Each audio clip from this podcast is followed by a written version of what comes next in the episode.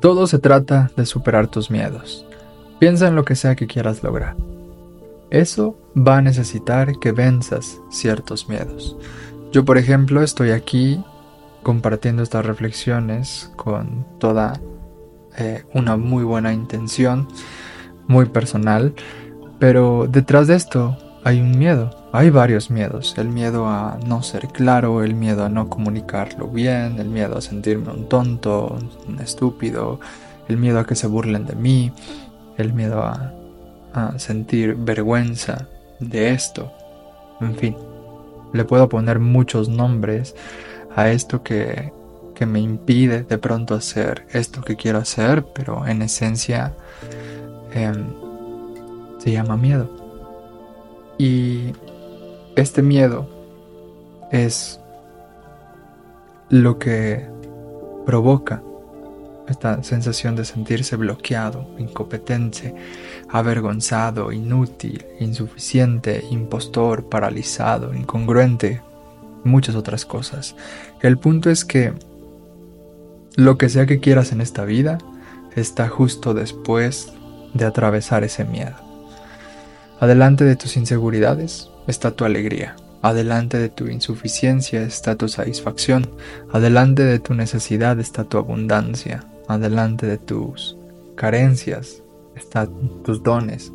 Y adelante de tu frustración está tu plenitud. Superar tus miedos no solo significa atravesar aquello que es doloroso o amenazante para ti, significa un acto eh, de apuesta total por ti. Quizás sea el acto de amor propio más grande que tengas tú por ti. Porque a fin de cuentas, creo que los miedos hablan de lo que amas. Pensemos de pronto en el miedo a perder a un ser amado un padre, una madre, una abuela, un abuelo, un amigo, una amiga, un hermano, hermana, una mascota, lo que sea que ames profundamente, seguramente existe el miedo a perderlo, a ya no tenerlo cerca o presente en tu vida. Y eso, más que hablar de este temor a la ausencia, habla del profundo amor que le tienes a esa persona y de tu capacidad de estar presente, atento, eh, apoyando de toda esta capacidad increíble que tienes de amar. De eso habla ese miedo. Algo que pocas veces nos detenemos a ver, pero que está presente ahí. Y, y aunque sea muy difícil verlo, es de esta forma. Otro ejemplo podría ser el de el miedo a perder el trabajo. Quizás de forma muy vaga se podría ver como este miedo a ya no tener algo que hacer, pero de fondo habla de el miedo a perder ese valor económico que te permite pagar lo que necesitas como una vivienda, alimentos, salud, pero también ciertos placeres, pero también eh, te permite compartir eso con otras personas, ser generoso, en fin, hay un miedo detrás de ese temor al trabajo que es el de ya no poder acceder a aquello que, quieres. Y peor aún, miedo ya no poder acceder a aquello que necesitas para eh, estar bien en los términos más básicos posibles. Pero también podríamos pensar en otro miedo como el a no ser suficiente, que es quizás un miedo interno que todos hemos experimentado de alguna forma y que se trata de esta sensación de, no sentirse suficiente para el otro, de no sentir que estás a la altura de eso que lo, lo otro te está proponiendo y entonces hacemos múltiples cosas para sentirnos merecedores o a la altura de, de eso pero lo que está en el fondo de ese miedo a no ser suficientes está nuestro amor al amor. Todos queremos sentirnos amados, todos queremos experimentar ese amor y cuando no poseemos o no tenemos acceso a esa experiencia de amor tan profundo que todos queremos en la vida, pues vamos haciendo lo que sea para estar a la altura de eso que deseamos y no sentirnos suficientes de este amor que tanto anhelamos, pues provoca que vayamos a hacer dietas como muy exigentes o a ir al gimnasio solamente para cumplir expectativas o tomemos miles de cursos para sentirnos más inteligentes o escuchemos podcasts para sentir que crecemos o vayamos a terapia para sentir que sanamos.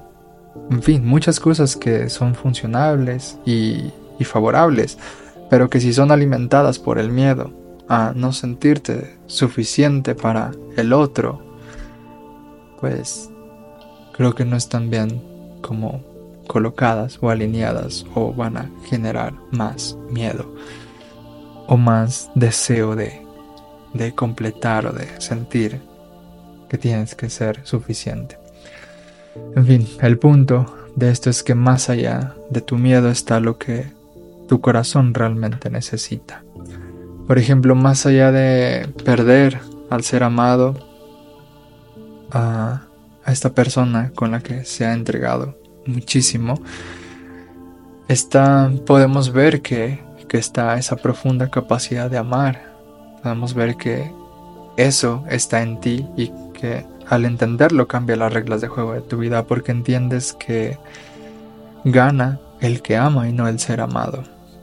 En el ejemplo del trabajo puede ser muy desafiante encontrarse ahí, pero ese miedo habla de, tu, de la oportunidad o de la libertad de creación o de la oportunidad de ser valiente, de ser determinante para reinventar por completo tu realidad. Y más allá de este miedo a sentirse insuficiente, pues está el, el está la satisfacción total de ser quien eres, de valorar lo que tienes y que vives actualmente. Creo que no hay nada más dichoso que sentirse completo y verdadero y congruente con lo que eres y con lo que tienes. Sé que todo esto puede sonar muy romántico, utópico y hasta ajeno a ti, pero lo cierto es que no me interesa que me entiendas, no me interesa que me, que me comprendas o que me compres esta idea. Lo que me importa es que termines de aquí eh, viendo de frente a tus miedos y preguntándote em, qué me espera adelante si supero mis miedos. Porque el mundo, tu sociedad, tu familia, tus seres amados necesitan eso de ti. Tú necesitas eso de ti. Ir más allá de tus miedos porque eso que te espera ahí adelante será una gran bendición para todos. Y bueno, yo así quiero cerrar y abrir este nuevo capítulo en mi vida, que muchos le llaman año, em, haciendo esto, haciendo lo que tengo que hacer para ir más allá del miedo, porque eso quiero entregarte y eso quiero entregarme a mí. Em, así que, sin más, te deseo una buena vida, elige confiar, liberar y amar. Chao.